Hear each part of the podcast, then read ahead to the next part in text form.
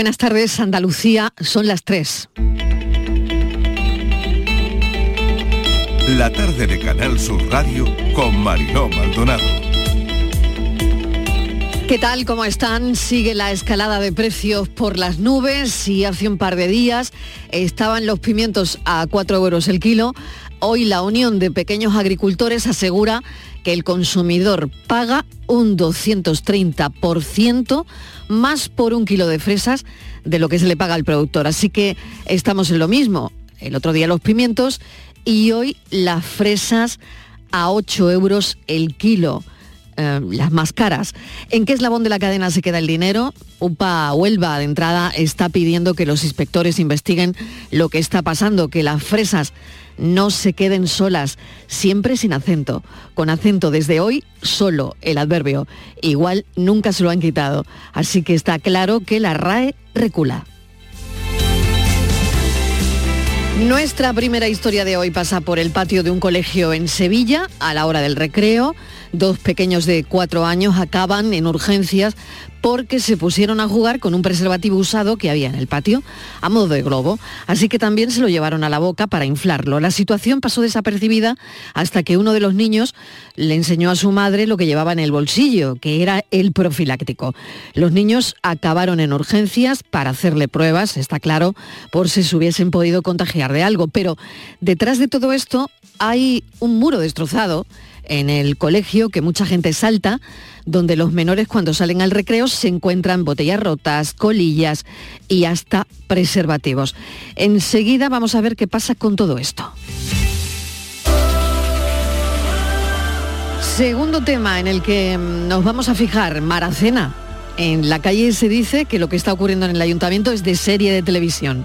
La ficción permite imaginar mucho, pero es cierto que todo parece de guion seriado. ¿Podría ser un filón? Bueno, no lo sé. El lenguaje de la sospecha atrae a la gente, sea en series o en la vida real. Está todo muy abierto y veremos más cosas hoy de la trama que no es precisamente ficción lo que ocurre en el ayuntamiento de Maracena.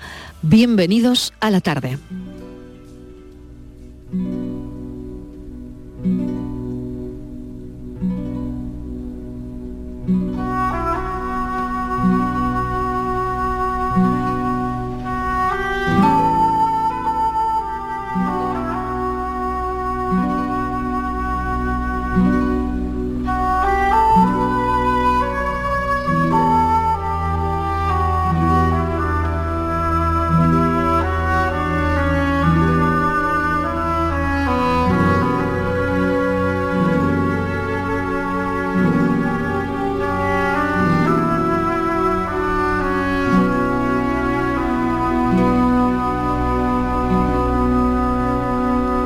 Esto es del maestro Rodrigo, pero lo toca, escuchen, Paco de Lucía.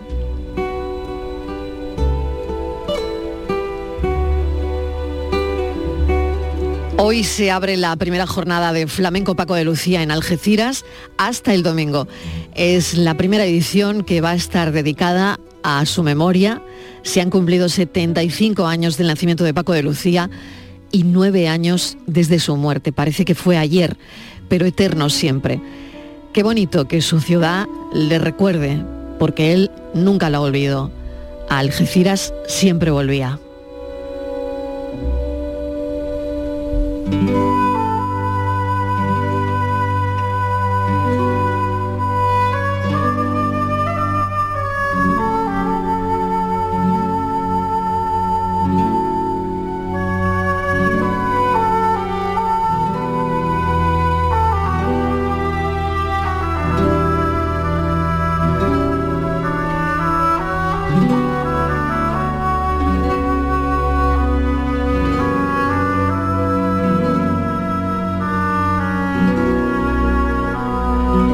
Tres y cuatro minutos de la tarde. Bueno, vamos con toda la actualidad. Dos niños de cuatro años han tenido que ser, como les decíamos, en portadilla atendidos y sometidos a pruebas médicas después de que jugaran con un condón usado y con restos de semen en el colegio, en un colegio de Sevilla. Se lo encontraron en la zona de juego, en el recreo, en el arenero, y llegaron a ponérselo en la boca. Bueno, ya lo hemos estado comentando. Mesa de redacción, Javier Moreno, buenas tardes. ¿Cómo, cómo sigue el tema? Bueno, Marilo, ¿qué tal? Se trata del Colegio de Educación Infantil y Primaria Miguel Hernández, en el polígono de San Pablo de Sevilla. Los niños, como estás contando, se encontraron con esto que no sabían qué era, enterrado en la arena y creyeron que era un globo, por lo que se lo llevaron a la boca para tratar de inflarlo. Uno se lo pasó al otro que dijo que no lo había cogido, pero manifestó después que había encontrado otro globo de color rosa. No se ha podido precisar si se trataba de otro preservativo Uno de ellos se lo guardó en el bolsillo y se lo enseñó a su madre a la salida de la clase y fue así como se supo lo ocurrido. Las pruebas médicas han descartado de momento el contagio por VIH, hepatitis, pero la indignación de los padres nos la podemos imaginar. Ya lo habían denunciado, que ese muro que protege el colegio no es suficiente para evitar que entre ahí cualquiera y que, bueno, podemos ver cómo está aquello, ¿no? Que eh, después de los fines de semana, sobre todo, pareciera una zona de, botellón, un botellódromo, ¿no? Estefanía es madre de uno de los niños, eh, su hijo tiene cuatro años. Estefanía, bienvenida, gracias por atender la llamada de la tarde. Hola, buenas tardes. Bueno, gracias a ustedes. ¿Cómo están los niños? ¿Cómo estáis vosotros? A ver, lo primero de todo, los niños están bien. Eh, se tomaron un tratamiento para prevenir todas estas enfermedades, pero los niños están bien. Solamente a uno de ellos le dio un poquito de reacción de gastroenteritis y eso y diarrea, pero vamos, los niños a día de hoy están bien. con resultados negativos y bien. Sí, el tratamiento Estefanía lo tienen que hacer durante 15 días. Sí, bueno, la verdad es que el tratamiento se pegaron unos cuatro días eh, la médica de infeccioso no, nos dijo que no iba a retirar el tratamiento porque la probabilidad de contagio era baja. Entonces, claro, el tratamiento podía hacerle más daño a los niños que lo que era la probabilidad de contagio hmm. con respecto a enfermedades de transmisión sexual. Eh, entonces, Claro, se quedó suspendido ahí, pero vamos, aún así y todos lo han tenido que estar tomando durante cuatro días, vamos. Claro, es que estamos hablando de enfermedades eh, como el VIH, como la hepatitis, que eh, es, este asunto. Bueno, los niños bien, por lo tanto, vosotros cómo estáis. Eh, sé que ha habido indignación, sé que habéis acudido a los medios de comunicación, porque, bueno, pues esto parece que no lo llevabais denunciando cierto tiempo y nadie os había hecho caso, ¿no?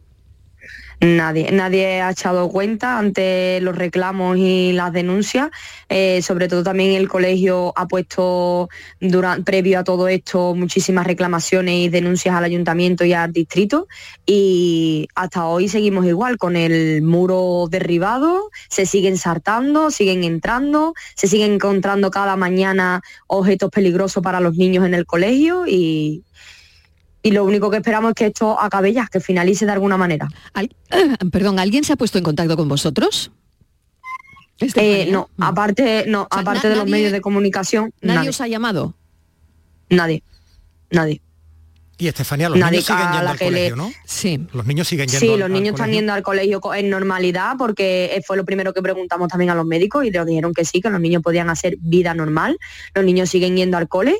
Eh, entonces no, verá que por ese motivo no, no tenemos la incertidumbre de que, claro, que pueda ocurrir algo más así. Mm, de momento el arenero lo tienen totalmente prohibido, está restringido, que es donde se encontraron el preservativo. Y bueno, es que claro, tampoco mm, puedes decir no lo llevo al colegio y lo quito del colegio así rápido y y esto es del ayuntamiento. Esta, en la vigilancia, digamos, en la reparación de ese elemento del muro correspondería al ayuntamiento de Al ayuntamiento. Al ayuntamiento, sí, porque nosotros reclamamos al colegio y claro, el colegio nos, vamos, el director y la directiva del colegio nos escuchó, porque es normal, y nos dijo que claro, que es que ellos también estaban cansados de mandar reclamaciones y es que el, el colegio pertenece al ayuntamiento. Entonces es el que tiene que arreglar eso o ponerlo de alguna otra manera para que no entren en el colegio y para que no pasen estas cosas. Estefanía, ¿cuál sería la solución? Eh, ¿Subir el muro? Eh, ¿Cuál es la solución? Yo creo que sí, que yo creo que sería subir el muro, ponerlo más alto, un muro más fuerte, porque el ladrillo que tiene eso mm, le pegan dos porrazos y ya está hueco, ya está partido. Y las vallas de adelante ponerlas más altas para que no puedan saltar.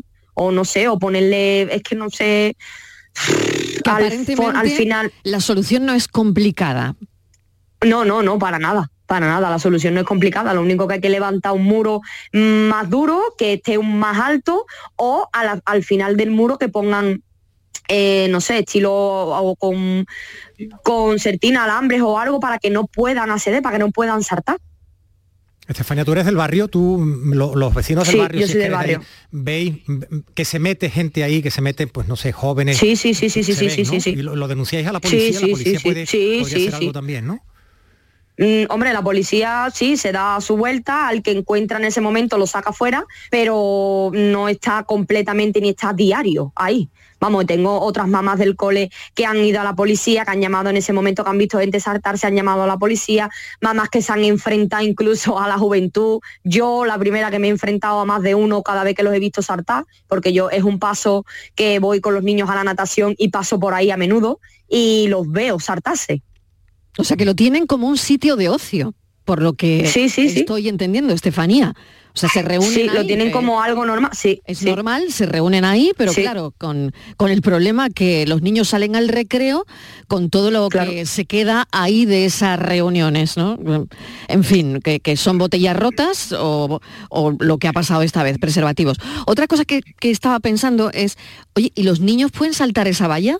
Porque era lo que no sé físicamente. No, no, no. No, los niños no, ¿no? No, eso, no, los niños pequeños no. Esa valla puede, la de la parte de delante puede tener como un metro noventa de altura y la parte de atrás del muro, pues eso más o menos, un 80 o cosas así. Los pequeños no llegan a, saltar eso. Bueno, que realmente no es una valla tan baja, ¿no? Que a lo mejor el problema... Claro, el problema es que está hueca, es que le tienen hecho como una escalera. Eso es, que el problema no está en la altura, sino en, en el acceso, más bien, ¿no? Claro, claro. Mm, Javier. Además, por la mm. parte de adelante que es estilo reja, por ahí pueden meter los pies y saltan perfectamente, vamos, que es que no... Claro, el acceso es muy fácil. Estefanía, ¿y el colegio tendría medios? Por lo menos, oye, no puedo evitar que entren, pero por lo menos quizá los fines de semana, los lunes, después de los fines de semana, incrementar la limpieza, ¿no? Decir, oye, le tengo que dar una limpieza integral al patio, al arenero es difícil, a no ser que sea con un rastrillo de estos de, de jardín, pero lo que tampoco parece muy lógico, ¿no? Es que los niños pues no puedan hacer uso de las zonas de juego porque ocurre esto, ¿no? Claro, hombre, la verdad que no es lógico. Si es verdad que el colegio ha conseguido que pongan dos muchachos de, limpieza, que los muchachos vienen por las mañanas, antes de que los niños salgan al patio, hacen una barrida, limpian, quitan mm, todo lo que tienen que quitar, pero claro, el arenero ha sido el gran problema, que es que ahí es donde se lo han encontrado enterrado los niños. Es que eso pasa, Estefanía, como sabemos los padres, en los areneros de los colegios y en los areneros de los parques, que son unos espacios muy complicados, ¿no? De, cuando se produce esto, ¿no? En cualquier arenero, o lo, limpias mucho, o lo vigilas o lo limpias Exacto, o no es buena idea, ¿no? O lo vigilas o, lo limpias, o no es buena idea. o no es buena idea. Claro, parece que de momento hemos conseguido... parece que lo haya hecho alguien que no tiene niños, ¿no? Mm, sí, pues totalmente, porque yo pienso que una persona con dos dedos de frente y lógica no hace eso. Mm.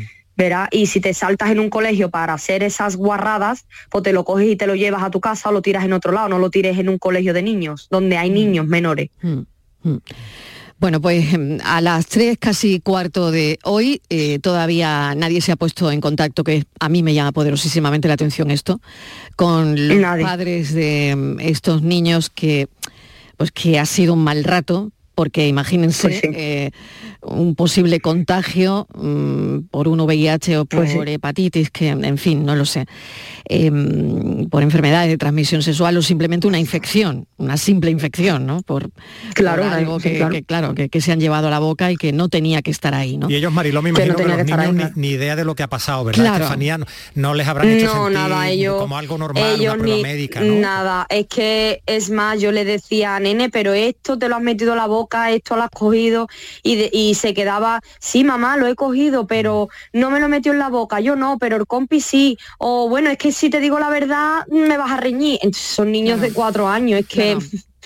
Mira, pero vamos, ante la duda, las dos mamás salimos al hospital y, mm. y tratamiento mm. previo, que es que es protocolo, tratamiento previo, eh, analítica, dentro de seis semanas volvemos a repetir analítica y, y ya está. Y eso es pues Estefanía, esperemos que... esto sirva para que se arregle vuestra pues situación y vamos a estar pendientes, eh, es lo único que, que puedo comentarte desde aquí. Muchísimas gracias, vale, muchísimas un gracias. suerte.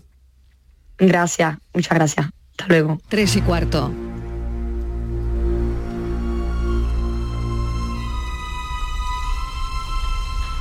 ¿Y esta música tan inquietante? ¿Saben dónde me lleva? A Baracena, a Granada al ayuntamiento. Que sigue la investigación por el secuestro de una concejal del PSOE. Responsables de mm, este partido descartan que el asunto tenga relación con la salida de la concejal de las listas para las elecciones de mayo. Esto lo hemos sabido hoy, mientras el único detenido por este secuestro sigue en prisión preventiva. El caso, lo decíamos al principio, sin duda tiene toda la trama para ser, pues, por ejemplo, una serie de Netflix. Y seguro, Mariló, que ya hay por ahí algún guionista pensándolo y escribiendo las primeras líneas de ese guion. No, de momento yo lo haría, yo lo haría. Yo lo haría sin duda, ¿no? De momento, mira, lo que podemos contar, el PSOE de Maracena retrasa hasta el 9 de marzo la presentación de su lista, aunque dicen que ya estaba previsto, quién sabe. Y para desvincularse del caso, insisten en que la concejal secuestrada no iba en la candidatura. Unos dicen que ella quería ir y que presionó y su entorno familiar lo niega. El PP de la Diputación pide de momento que el portavoz en esa institución, en la Diputación, dimita. Le acusan de supuestamente chantajear a la concejala a la que habría ofrecido el día después del rapto incluirla en la lista del PSOE a cambio de silencio y de que escenificaran una reconciliación. ¿Tú te has enterado? No lo sé. Qué lío, ¿verdad? Mm. ¿Qué mente, qué mente puede con esto, Mariló? Qué lío. Yo se lo voy a preguntar a un criminólogo. Eh, Javier Durán está con nosotros. Javier Durán es mm, profesor de criminología. Profesor, gracias por acompañarnos.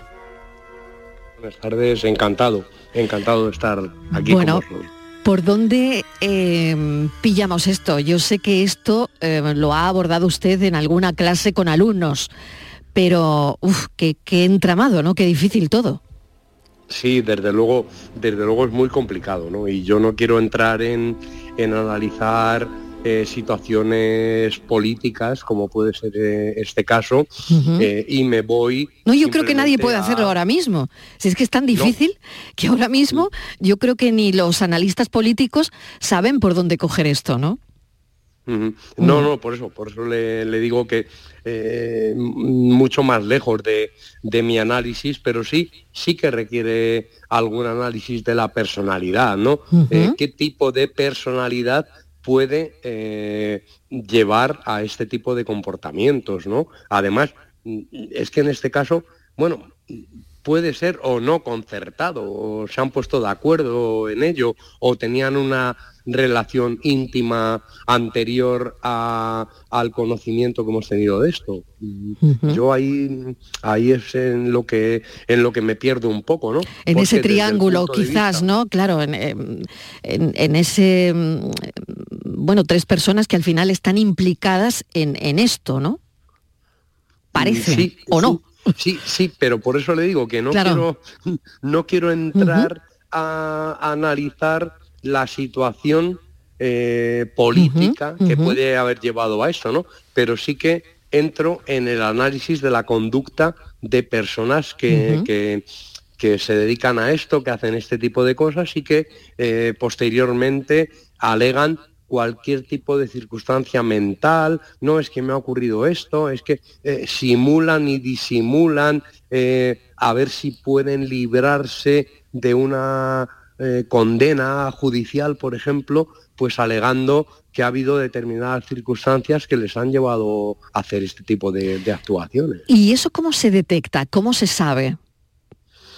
Pues la verdad es que es muy complicado, muy complicado. Incluso los profesionales que nos dedicamos a esto, me incluyo porque mm, yo también me dedico a esto, además de ser profesor en la universidad, y eh, trabajo con psicólogos, psiquiatras, eh, que nos resulta muy complicado, muy complicado de verdad, es muy complicado porque hay una pequeña línea eh, eh, y es muy complicado detectar este tipo de comportamientos y poder al final decir si una persona que ha llevado a cabo este tipo de comportamientos tiene algún tipo de comportamiento que podamos llamar psicótico porque tiene un problema mental o no o, realmente es consciente de lo que ha hecho y, conoce perfectamente eh, la diferencia que hay entre el bien y el mal, pero ha elegido voluntariamente llevar a cabo este tipo de comportamientos. Luego, claro,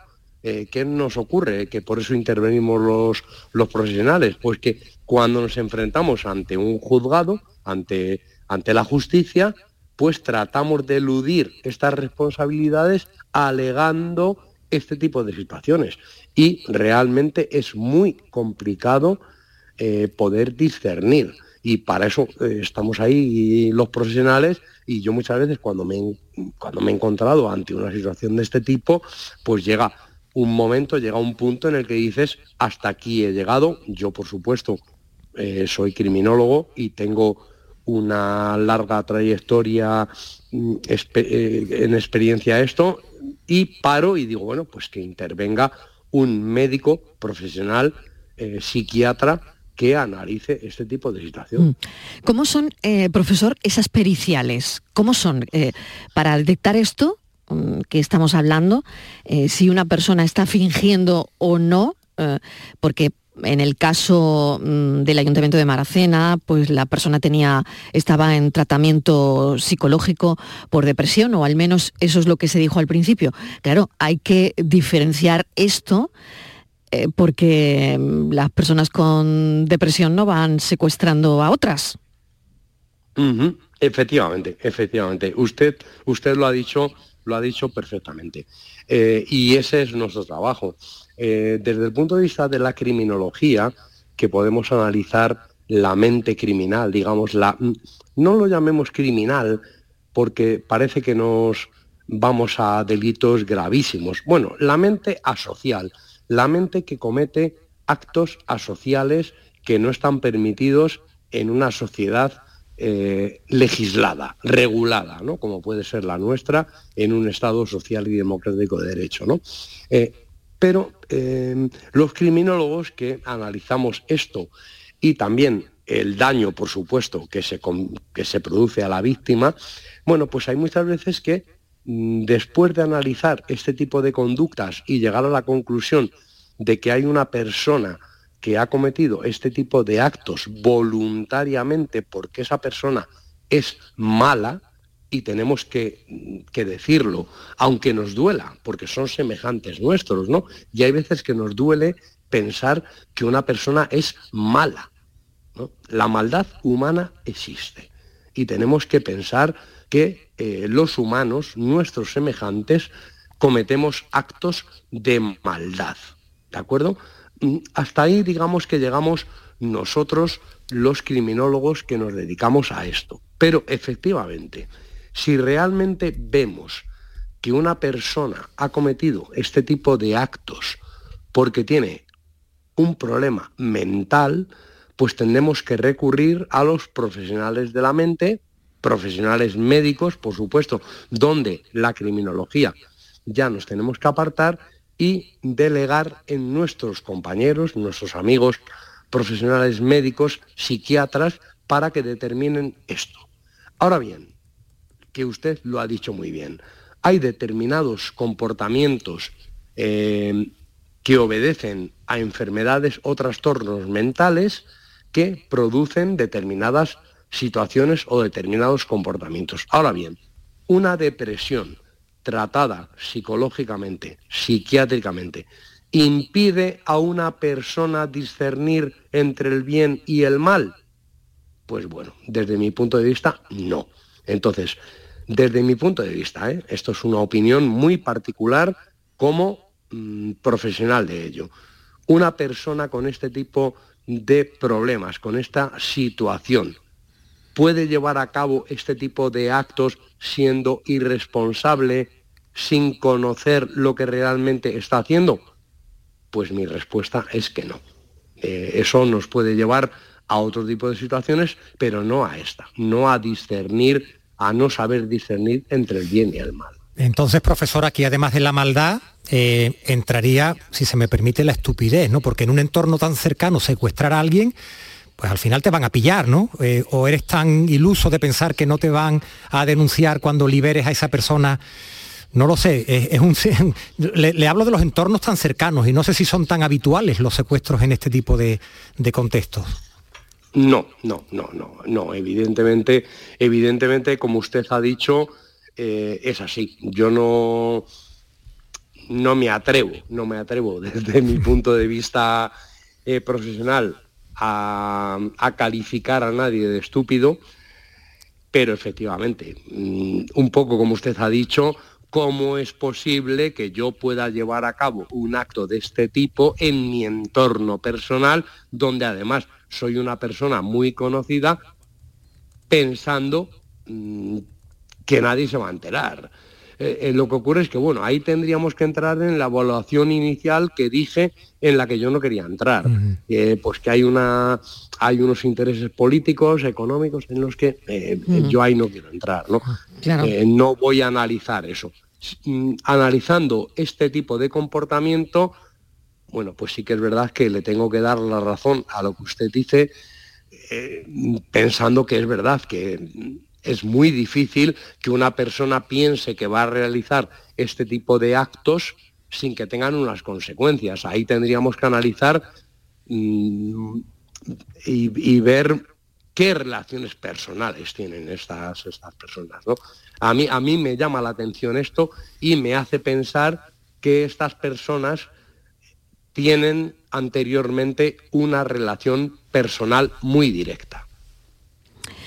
Javier Durán, pues le agradecemos enormemente que nos haya ayudado un poco con esto, que para nosotros es, es difícil, pero bueno, la trama, como decíamos al principio, es casi de serie, de televisión, así que estaremos pendientes y veremos cómo se resuelve todo, o al menos en los próximos días, cómo se va destejiendo la, la madeja. Muchísimas gracias, un saludo, Javier Durán es criminólogo. Muchas gracias, muchas gracias y encantado encantado de participar, pero como ya les digo, es un caso, es un caso complicado. Es un caso complicado que creo que va, que va más allá más allá del análisis social que podamos hacer y tendríamos que entrar en relaciones personales. 3 y 26 minutos de la tarde. La tarde de Canal Sur Radio con Mariló Maldonado. También en nuestra app y en canalsur.es. Por favor, por favor. Antes de empezar con la Junta de Vecinos, quería deciros algo. Os siento a todos, a todos, como si fuerais mis hijos. Hala, ya lo he dicho.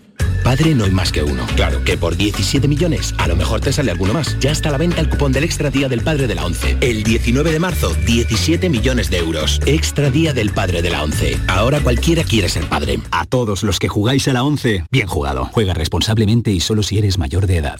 Los fines de semana nos despertamos en los mejores rincones de Andalucía para que conozcas su historia, su cultura, sus curiosidades, sus leyendas. Te invitamos a conocer una Andalucía llena de talento, hermosa, fascinante y única. Andalucía nuestra. Los sábados y domingos desde las 7 de la mañana en Canal Sur Radio con Inmaculada González. Más Andalucía, más Canal Sur Radio. La tarde de Canal Sur Radio con Mariló Maldonado. Miles de personas están en búsqueda de un ser querido desaparecido. En este programa ya saben los oyentes que los miércoles los escuchamos con Patricia Torres. La tarde en tu búsqueda. Contribuimos así a la conciencia social de esta causa eso lo hacemos desde que arrancamos el programa hace ya unas temporadas. El 9 de marzo es el Día Europeo por las Personas Desaparecidas y la Fundación QSD Global decide otorgar, en este caso, el premio a la mejor labor en medios de comunicación a Patricia Torres, presentadora de este programa y presentadora del podcast Desaparecidos de Canal Sur. Enhorabuena, Patricia Torres. Hola Marilo, ¿qué tal? ¿Cómo ha sido la mañana? ¿Cómo ha ido? Bueno, bueno, muy, muy, muy emocionante. Ah, bueno, lo que es la entrega de premios comenzó a partir de las once y media, pero mucho antes estaban estábamos todos los medios de comunicación aquí en, esa Federación Española de Municipios y Provincias, donde este año acoge ese acto central de conmemoración del día 9 de marzo de las personas eh, desaparecidas sin causa aparente. Y ha sido un año, Marilo, tú lo sabes, porque porque lo has vivido conmigo hace un par de años, pues eh, igual de emotivo, el reencuentro de familias, eh, el, abrazo de, familiares, de, familiares de desaparecidos de larga duración, pero también de otros familiares que por desgracia están viviendo también esa misma situación y, que han ido pues a apoyarse unos a otros. Qué importante es todo esto para eh, contribuir, como decía, ¿no? a la conciencia social de estas personas que necesitan contar lo que les ha pasado, que buscan a su, a su familiar desaparecido.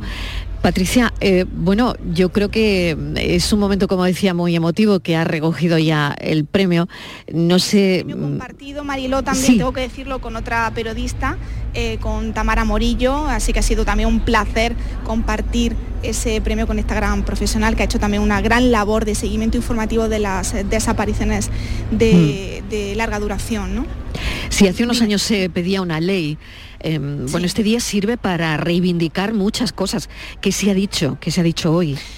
Bueno, pues en primer lugar se ha, mencionado ese estatuto de la persona desaparecida, sobre todo bueno, lo que implica ¿no? Eh, que aunque desaparezcan, esas personas eh, no desaparecen en su derecho, ¿no? Y todos los problemas que se están encontrando los familiares eh, cuando desaparece un ser querido, ¿no? Esos problemas burocráticos, el declarar eh, fallecido a una persona que no sabe realmente qué le ha podido ocurrir, también en cuanto a problemas administrativos, ¿no?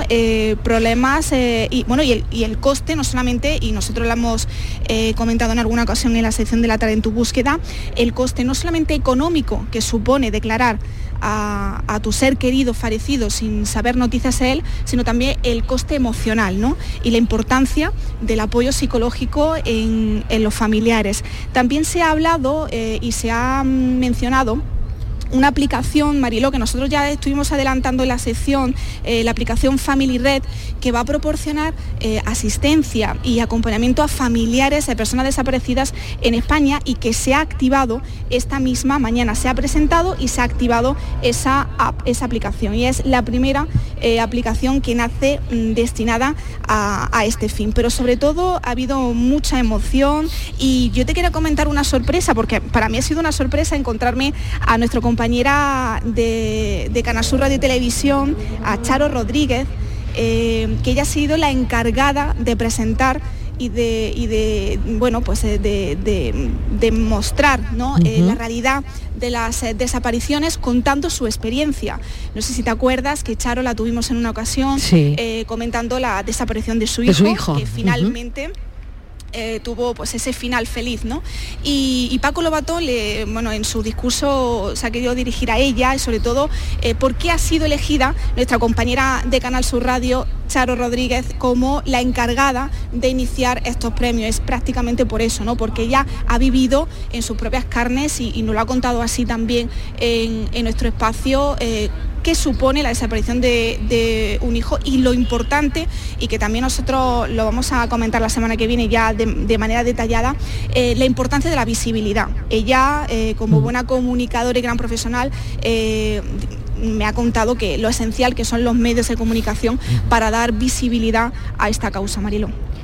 Muy bien, Javier, no sé si eh, eh, estoy compartiendo mesa de redacción, como sabes, Patricia, con Javier, así que adelante. Por supuesto, Patri, ¿qué tal? Em, y felicidades. Realmente, además, mm. ¿verdad, Mariló? Que lo hemos comentado, para nosotros en el programa es un orgullo que Sin duda. tener a Patricia, por, primero por su juventud y luego por, el, por la labor que hace con, su programa, así que nada, estamos encantadísimos y, nos hacemos casi partícipes de este, de este premio que te han dado. Y te hemos visto, nos han mandado fotos eh, en ese acto en la Federación de Municipios, con micrófono en mano, te estás trayendo material, ¿no? Porque me imagino que allí hay muchas personas eh, que tienen que ver con, esto, comentabas lo de Charo Rodríguez, nuestra compañera, eh, pero tú vienes con tu material para, tu podcast, para el, para, el programa, porque, porque hay muchas personas eh, implicadas en casos como este, ¿verdad?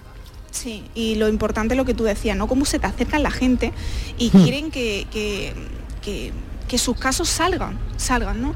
Eh, yo he, podido, cuando he recogido el premio, decir unas palabras y, bueno, pues ya sabéis cómo soy yo, ¿no? Que me emociono con mucha facilidad y cuando me he dirigido a los familiares, pues yo lo tengo que decir, Javier, es decir, eh, la importancia de, tener un, espacio como el que tiene Canal Sur Radio, la oportunidad, que lo vuelvo a repetir, que, me dio Mariló eh, con la creación de, esa sección de la tarde en tu búsqueda y la continuidad con el podcast desaparecido.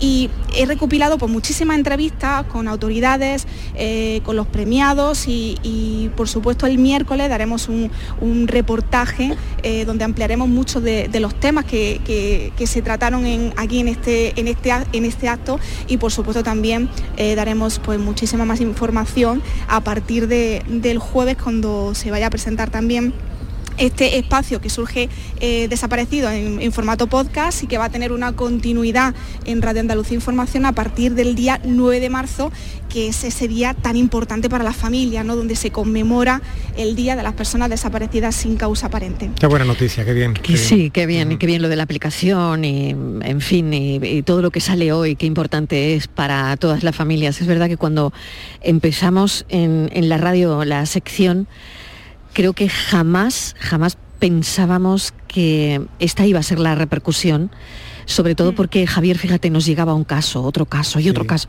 y casos, y, al final, mm, bueno, nos hemos sentido tan, tan útil que, mm. que la verdad es que es de, agradecer, ¿no? Y cuando al final la radio es eso, ¿no? La utilidad. Marilo, la confianza, la generosidad Mm. Eh, yo se lo agradecía a la, familia. Ellos me agradecen a mí el estar eh, no solamente como premiada, sino que esté con el micro. Además estoy ahora mismo en plena Gran Vía eh, y los familiares me están viendo perfectamente que estoy con el micro y dice que, no paro que no paro de, dar cobertura a, la, causa de la desaparición. eso es lo importante. Mm. Claro, para ello es esencial que haya un altavoz, y aquí en Canal Sur Radio y contigo, Mariló, siempre lo vamos a tener. Patricia Torres, muchísimas gracias. Que sea un día muy bonito con las familias. Eh, que les des un abrazo de mi parte a todos y a Paco, a Paco Loatón también. Me han dado muchos besos para ti, Marilo. Un beso enorme y gracias por tu trabajo, gracias por todo, Patricia. Patricia Torres. Un beso grande, Marilo y Javier. Un abrazo. Recogiendo ese premio a la mejor labor en medios de comunicación presentadora y directora del espacio de podcast Desaparecidos de Canal Sur Radio. Qué bonito, Javier, es cuando eh, el trabajo se ve premiado, ¿no? Y sobre todo un trabajo como este, ¿no? Como el que hace Patricia. Por su utilidad, lo que decía, y ser un altavoz mm. para personas que tienen mucha necesidad de contar lo que les está pasando. Buen fin de semana. Un abrazo, hasta la semana que viene. Hasta la semana que viene. La tarde de Canal Sur Radio con Mariló Maldonado. También en nuestra app y en canalsur.es. Escuchas Canal Sur Radio en Sevilla.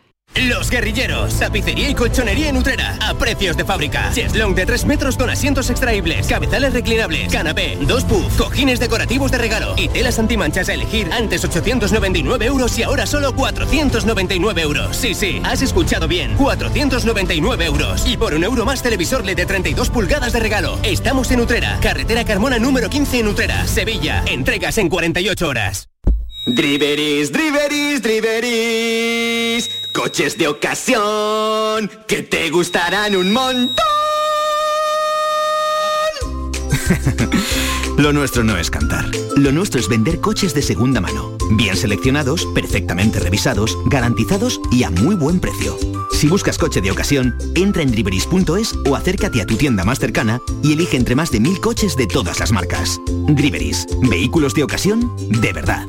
HLA Santa Isabel pone a tu disposición la unidad de traumatología y ortopedia especializada en pediatría, columna, hombros y codo, muñeca y mano, cadera, rodilla, tobillo y pie. Con guardias localizadas las 24 horas y los últimos tratamientos en prótesis. Consúltanos en el 954-570004 o en Luis Montoto 100. HLA Santa Isabel, contigo cuando más nos necesitas. Cinco Océanos, la boutique del congelado, abre una nueva tienda en Sevilla, en Dos Hermanas. Hasta el 14 de marzo, pechuga de pollo a 4,80 el kilo. Cinco Océanos, especialistas en productos congelados. Variedad, calidad y precio con la mejor atención. Pechuga de pollo a 4,80 el kilo. Nuevo Cinco Océanos en Dos Hermanas, calle Brasil 13, bloque 1. Se acerca el tiempo de salir a la calle, de disfrutar del sol, del aire, de sonreír, de vivir la primavera. ¿Y tú podrás sonreír? Ven a The Implant y prepara tu sonrisa para la primavera. Además, este mes primera visita y prueba radiológica totalmente gratuitas. www.theimplant.com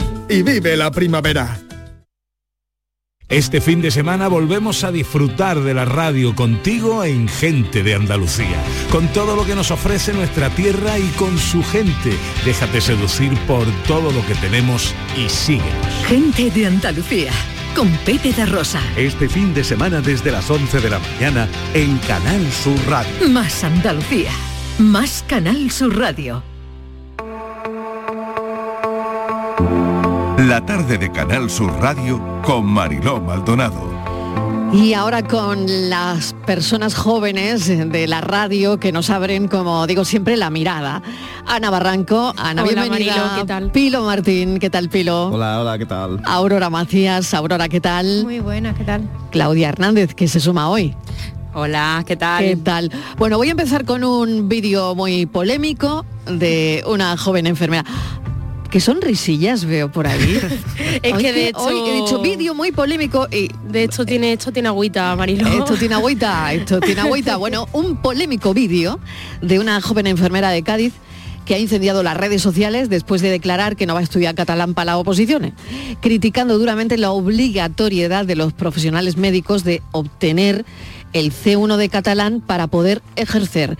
Este es el vídeo, este es el vídeo, este es el vídeo. Bueno, eh, somos enfermeras, tra- estamos trabajando en Barcelona, yo soy de Cádiz, ella es de Granada y ella es de San Sebastián.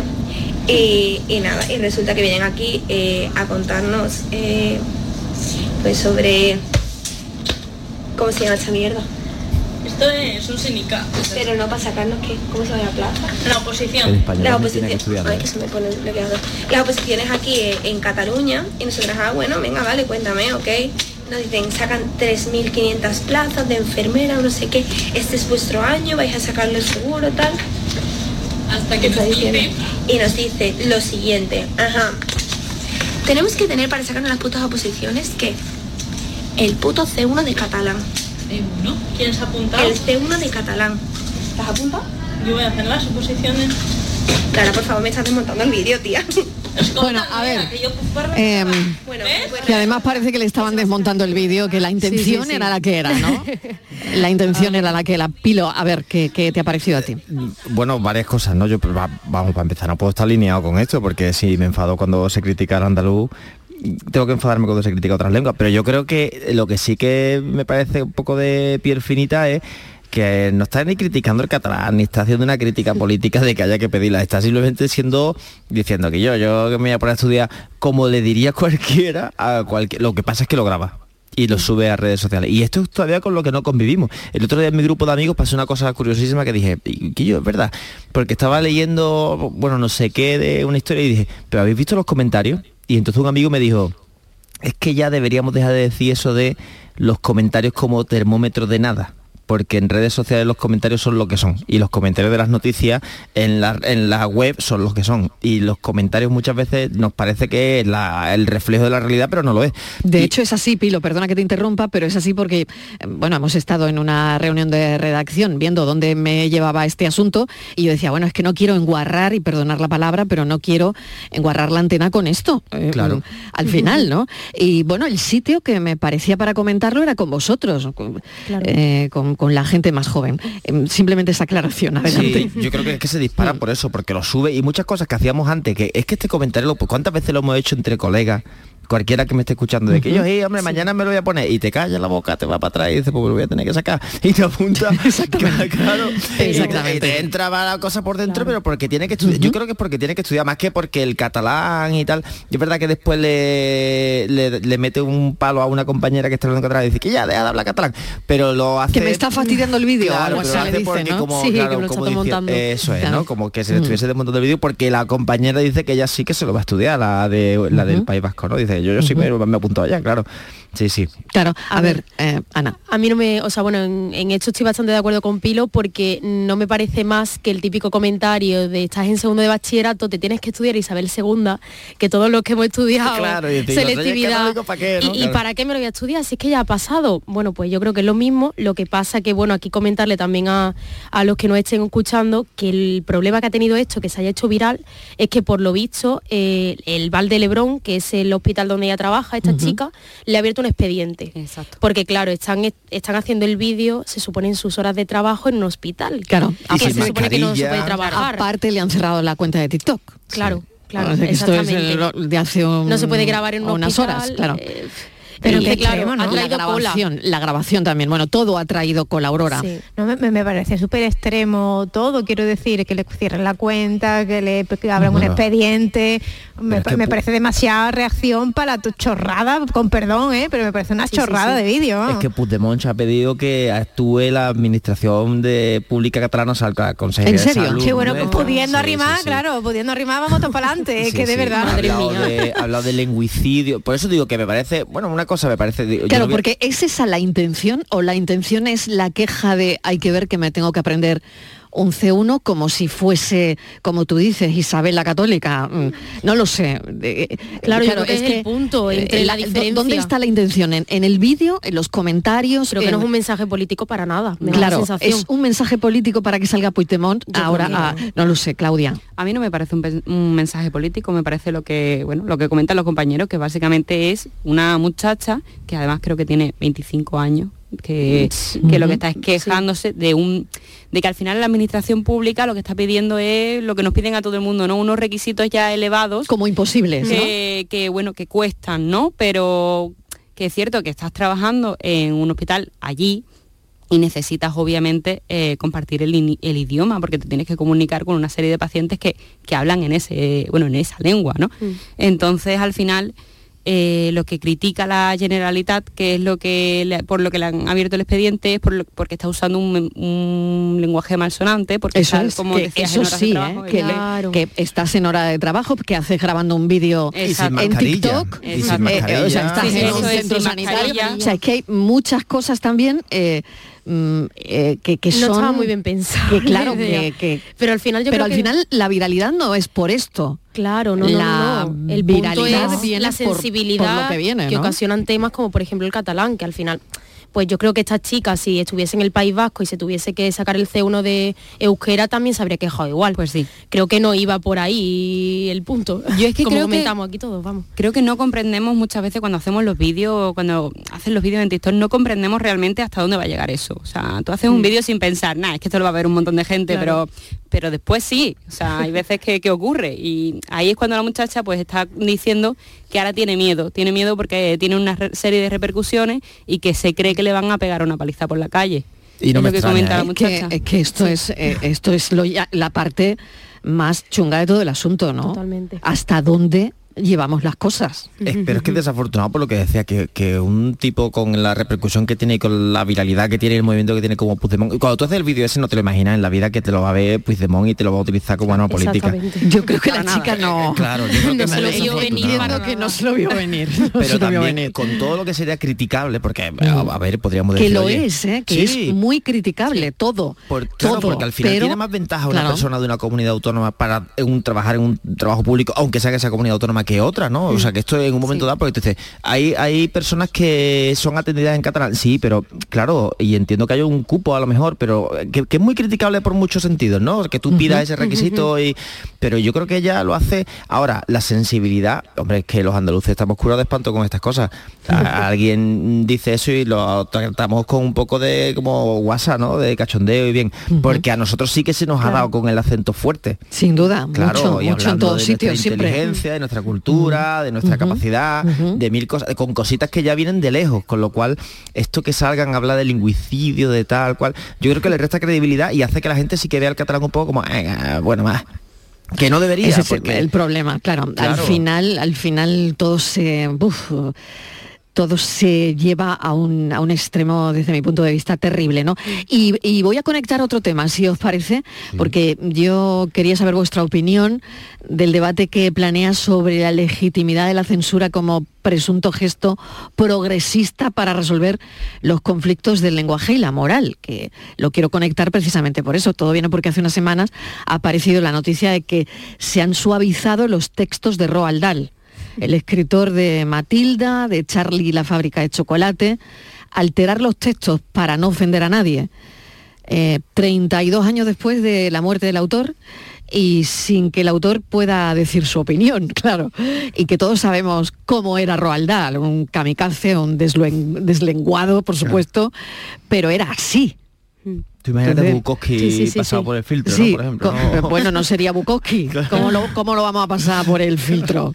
Como le va a pasar a este hombre, ¿no? Así que- música para camaleones, ¿no? ¿Cómo, cómo pasamos eso por el filtro, no? Pero, pero digo lo mismo que decía con la lengua. El, el- vamos a ver, no me vale el defender el andaluz a capa y espada y que mucha gente nos esté escuchando que lo defiende a muerte y que debe ser así y que después con el catalán nos pongamos mirando de lado. O sea, el catalán al final es una lengua como... Igual que no me vale que tú digas, no, es que yo no quiero que se censure lo mío, que lo de mi generación, que lo de tal, y después nos pongamos para otro lado. O sea, que uno tiene que ser coherente y honesto con estas cosas. Y yo creo que esto es un desastre absoluto. O sea, porque, porque además creo que, fíjate, ¿eh? más que que los jóvenes seamos tontos y tengamos la piel finita, que es el argumento que se da, no, es que la juventud ahora hay que ver, tiene que leer a Roald Dahl mm, descafeinado. Yo creo que la falta de confianza es por generaciones mm, futuras que no preguntan a los jóvenes cosas serias, que se están dejando de preguntar y que, y que creen que somos tontos para no leer un libro y entender que eso fue escrito hace 100, 200, 300, 500 años.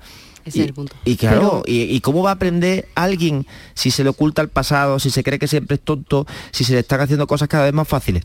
Pero quien se las está haciendo son los adultos, no son los jóvenes, son gente senior que es la que decide que eso sea así. Cuando, mm, no sé, o sea, yo Son los que- editores, ¿no? Claro. Quien está decidiendo, voy a cambiar, bueno, esto parte, ¿no? De, No editores de de los 18 editores ingleses, 19, ¿no? claro, de los editores- ingleses que dicen, no, vamos a cambiar esto porque, mm, vamos a ver, y bueno, el mundo de la literatura se ha revelado, ¿no? En, en cierto modo menos normal. mal, que menos Sí. mal. Claro. Claudia, a ver. Eh, Yo creo que al final tú mm, tienes que poder decidir qué es lo que quieres leer y ya está. O sea, no que te lo pongan. Mm, es una cosa parecida. Descafeinado, como decía Pilo, ¿no? que si tú no lo quieres leer, pues no lo leas y, y ya está, ¿no?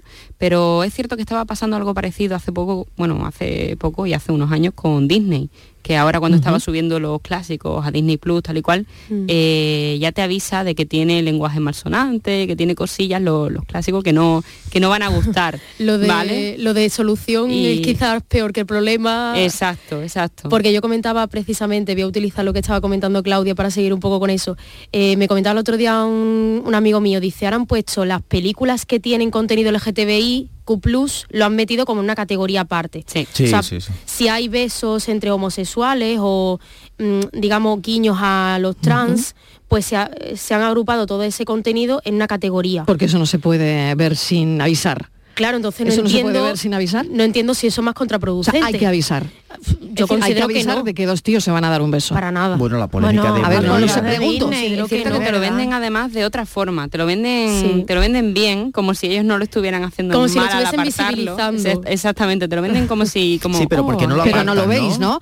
Sí, a ver, Aurora, ¿cómo lo ves tú? No, pues eh, me, me acordaba justo del caso de Butler Year, ¿no? Que era un, Sí. un beso entre dos chicas y se liaba una que no vea. O sea que, mm, no sé, es que me parece un poco sin sentido contraproducente total. Y, y- y sobre lo que hablaba de la reescritura, que yo creo que en estos casos, fíjate, llega- llegará el punto en, en el que, yo qué sé, nos, nos preguntemos sobre cambios que no tengan sentido siquiera, ¿no? En, en ese caso, en el caso de, de las obras de este hombre, pues, pues entiendo que también no solo perdemos riqueza literaria, ¿no? Sino que es que perdemos la foto de, de una etapa de la historia. Es como con lo que decía Ana antes, ¿no? De ¿por qué me tengo que aprender Isabel? El, el- el- el tema de Isabel en- para selectividad. Ostras, es que si nos pusiéramos a reescribir la historia en función de la barbarie, del incesto y del no sé cuánto, entonces no tendríamos historia, Y- y tendríamos, no un- tendríamos una planicie. Pero, pero no tendríamos padres siquiera, porque es que mi padre y mi madre eran mucho más machistas de lo que yo soy ahora si lo comparo con mi matiz de ahora.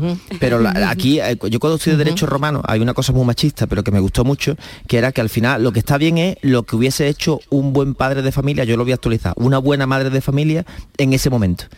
Y mi madre, en el año 75, era una buena madre cuando ciertas cosas no las veía tan lógicas como las ve ahora ella misma y sigue siendo lo mismo, ¿no? Porque las circunstancias cambian. Y, por cierto, esto no quiere nada, o sea, no tiene nada que ver, lo, lo digo porque habrá gente también que nos esté escuchando y que diga, ah, es que esto es lo mismo que... No, no, la sirenita de 1996 o del 94, del 92, cuando saliese, no me acuerdo, ¿no? Hay que dejarla intacta, porque esa es la obra del 92. La sirenita del 2022 puede ser negra porque es una sirenita distinta. Y bueno, esta- se lió con eso y también. se ¿eh? lió También con se lió, se lió. Bueno, bueno, qué melón melón para se abrir. abrió con la sirenita, ¿no? Tremendo, tremendo. Bueno, esa vieja costumbre de advertir, porque yo en mi generación eran los dos rombos, que vosotros no tenéis ni idea de eso, Bueno, bueno, pero sí, sí. ponían en la pantalla dos rombos blancos. Es verdad, había un pitido, ¿no? ¿El pitido qué era? Bueno, no, sí, exactamente. Y los dos rombos, no, yo no sé si había pitido o no, pero no me acuerdo, pero dos rombos sí que había en la tele, ¿no? Ahora es el Peggy. Y El Peggy era- Es verdad, el 18. Peggy 18. Peggy sí. 18 en los videojuegos, en todo esto Peggy Claro. 18. Y en eso la música se avisa de contenido explícito también. de- sí, Ah, a- sí. claro, eh, contenido explícito. Sí, que, bueno, que puede estar bien, pero que la educación democrática, eh, yo entiendo que no pasa por asumir la censura, ¿no? Sino todo lo contrario, justamente todo lo contrario, por la exposición razonada Claro. de, de los conflictos en nuestras sociedades, ¿no? Cualquier cosa que sea 啊。